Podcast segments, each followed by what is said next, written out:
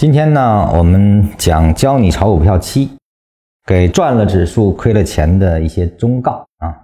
呃，我们先看第一段啊，因为这个课程呢，实际上内容并不是非常的深啊，禅师都用大白话讲的，很容易理解啊。我更多的呢，希望给大家提示一些重点啊。第一段他说了什么呢？他说这个他跟香港的几个大基金经理啊进行了一些交流。他们交流的内容是大的政治经济趋势，还有大中国区的金融前景，还有内地的政治经济形势啊。这干嘛呢？是为了坚定他们的信心的，因为他们没有这块的理解，所以他们是狐疑的啊。但是经过交流，他们干的不错啊。实际上，在我理解下呢，整个的市场啊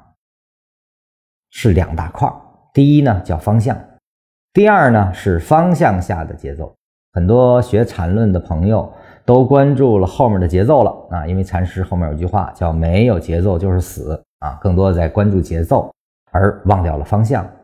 而在我看来，方向一定是基本面给的啊，只有基本面确定了一个大方向上的上涨啊，你对它是坚定的，对这个方向是坚定的理解啊，有一种坚定的信念，这个时候所产生的。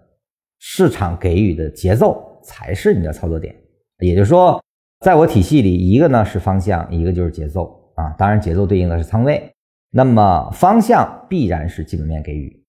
给予了基本面，保证未来一定可以产生高点的这个信心，而后在它的技术层面用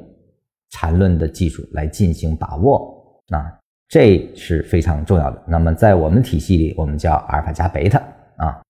选择可以有高点的股票，而后呢可以进入可操作的股票区域内，而后再用买卖点进行仓位分布和我们就加减仓的啊如法的交易。那么有了这个方向下之后呢，他们会干得不错，而且是往死里干的，不干白不干嘛。那么他说要把锅炒热了才有好菜吃，那这什么意思呢？实际上就是让它骚动起来啊，因为大资金嘛，大基金经理。